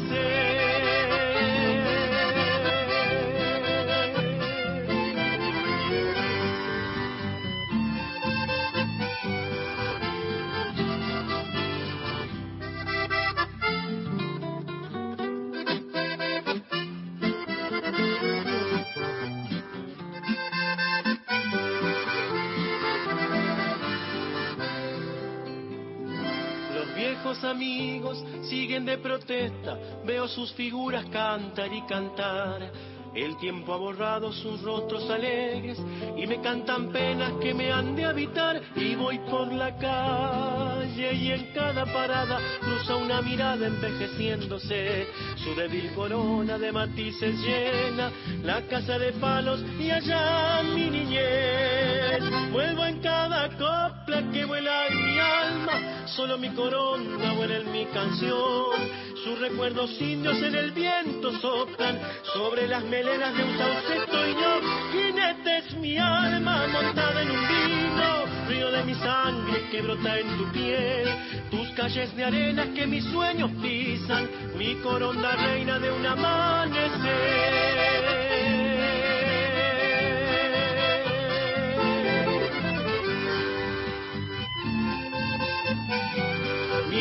Coronda reina de un amanecer. reina del amanecer, Diego Arolfo. Lo escuchaste, lo descubriste acá, en Gente de a pie, Radio Nacional, Nacional Folclórica. Si no, ¿dónde, doctor? No, no hay modo, no hay modo. Excelente, excelente. Con alguna Beto Solas, gracias. Temporada invierno. Nacional. Todos los climas. La radio pública. Yo creo en nuestro producto. Yo creo en el talento argentino. Yo creo en mi país. CREAR es un programa del Ministerio de Economía para aumentar el crédito productivo de las empresas nacionales, con el objetivo de generar más valor agregado en nuestros productos y nuevos puestos de trabajo. Entra en argentina.gov.ar barra crédito argentino y busca el mejor crédito para tu empresa. Primero la gente. Ministerio de Economía. Argentina Presidencia. Pa, ay, dale, pa, escuchame. Mirá lo que tengo para mostrarte. Así vas a estar en 10 años. ¿Cómo te ves? Pa, mira, me veo bastante fachero, ¿eh? Tranquilo y sobre todo jubilado. Ah, ¿te vas a jubilar? Sí, ya me estoy encargando de eso. Qué bueno. Bueno, dale, prende. Si te faltan hasta 10 años para cumplir la edad para jubilarte y adeudas aportes, ahora los podés regularizar con el nuevo plan de pago de deuda previsional para trabajadoras y trabajadores en actividad. Tu esfuerzo cuenta. ANSES, Argentina Presidencia. Ese bebé lloraba, se movía, era vital, ese bebé no estaba muerto. A Mónica le dijeron que su bebé murió tras el parto. Ella sabe que no. Si por diferentes motivos fuiste separada de tu hijo o hija cuando nació, no estás sola. Podemos ayudarte. Comunicate con la Comisión Nacional por el Derecho a la Identidad. 0800-222-266-234. Mamás que buscan. Secretaría de Derechos Humanos. Ministerio de Justicia y Derechos Humanos. Argentina Presidencia. 144, la línea gratuita de contención, información y asesoramiento para mujeres en situación de violencia en sus diferentes formas. 144, en todo el país, los 365 días del año. ¿Buscas un lugar donde estacionar en el microcentro? Déjanos tu auto. Lo recibiremos bajo las más estrictas normas de seguridad sanitarias. Cuidarte y cuidarnos es la prioridad. Estaciona en el garage más seguro del microcentro, Avenida Corrientes 677, a metros de la calle Florida, sobre el lado izquierdo de la avenida.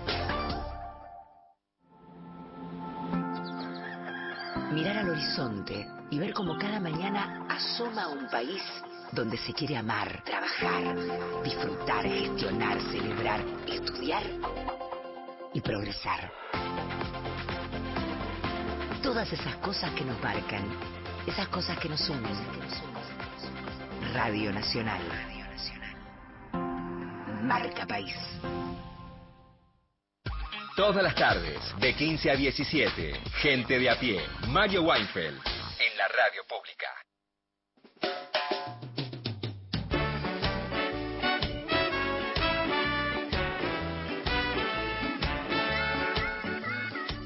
Buenas tardes, compañero. Bueno, Agustín Lara compuso un bolero, María Bonita, obvio, en homenaje a, a su amada eh, María Félix, que es muy lindo. A ver si alguna vez lo pasa Carla.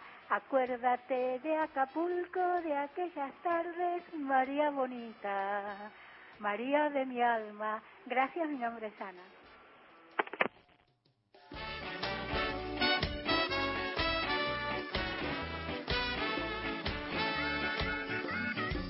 Por aquí está el mensaje de Roberto desde el sur de Santa Fe. Dice, el río Coronda es tributario al Paraná, nos cuenta, nos cuenta él, bueno saber.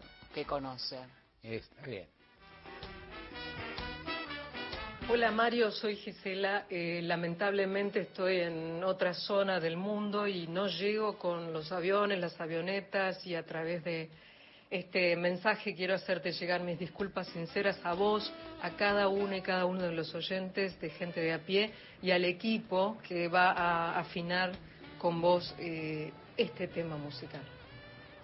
Enorme entrada de Gisela López, no sé si la vamos a excusar o no, la amarilla ya la tiene, la roja lo está discutiendo el tribunal, está discutiendo en el bar, está discutiendo en el bar. Agradecemos de todas formas que nos llame Gisela y haya tenido la gentileza de ello y seguiremos pensando.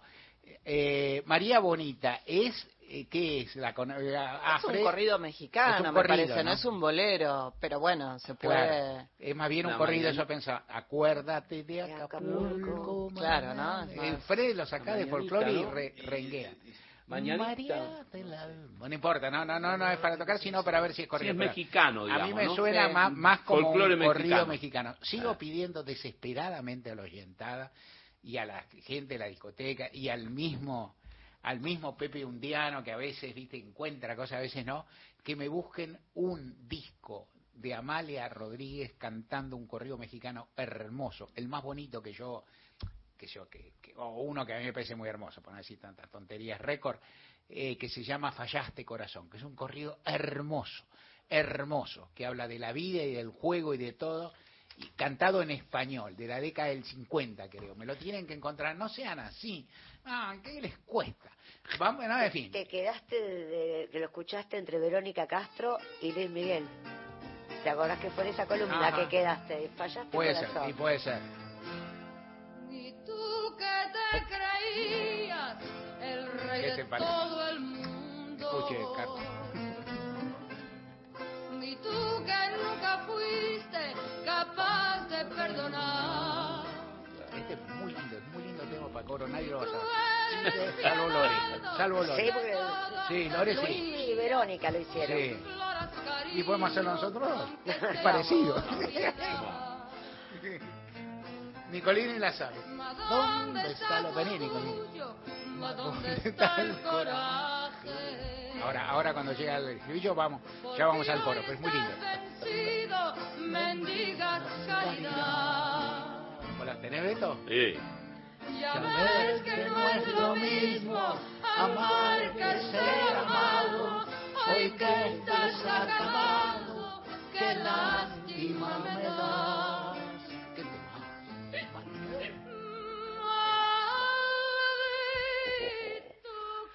Temazo, gracias, un diano maestro. Aplausos para un diano, claro que sí, desde acá. eh, gratis, amateur y profesional, de todos. Tema de coro Beto Sola, ya dijimos, se suscitó muchas polémicas diciendo que este tema es poco conocido. Y, lo, y, y Lorena crucificó esa versión reaccionaria, porque Lorena dijo, ¿de dónde se conoce este No, tema? yo, yo la conocí porque, bueno, porque sonaba en mi casa y está en, es parte de la banda de sonido de Piel Naranja de la O telenovela. sea, de- o sea, el que no vio piel naranja. No, pero igual es un hitazo. No, no, pero el tema, digo, es muy bueno que la gente tenga derechos, pero el derecho a la nacionalidad argentina, si no viste piel naranja y no recordaste este tema, entra en duda.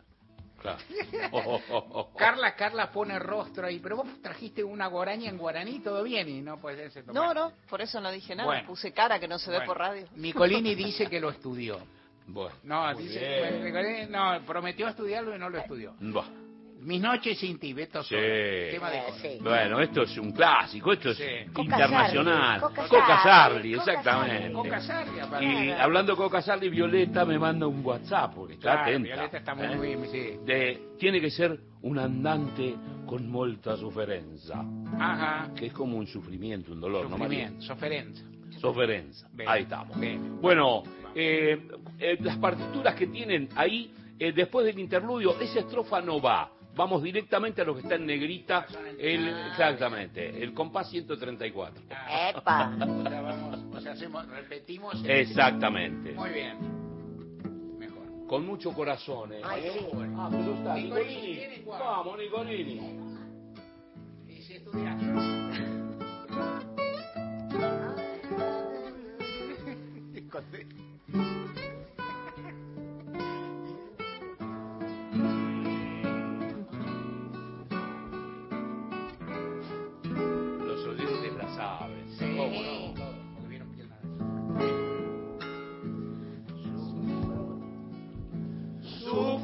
pensar que el destino logró separarnos. Guardo tan bellos recuerdos que no olvidaré. Sueños que juntas forjaron tu alma y la mía.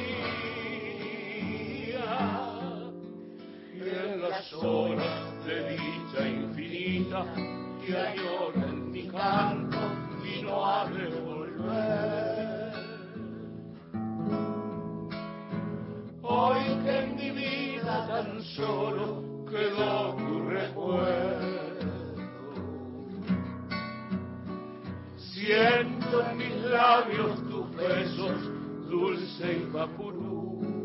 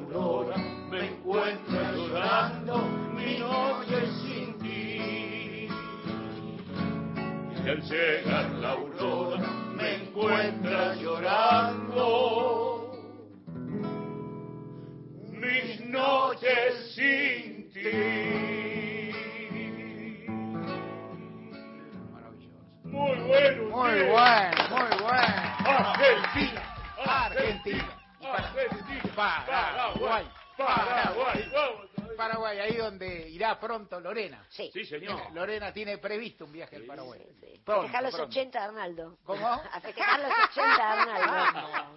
Nosotros nos vamos, volvemos como todos los días el lunes que viene de 3 a 5 y nos vamos escuchando otra versión que se la banca, como no, de este tema. La- Sí, Carla. sí, la versión de Nino Bravo, Mis genio. noches sin ti. Epa.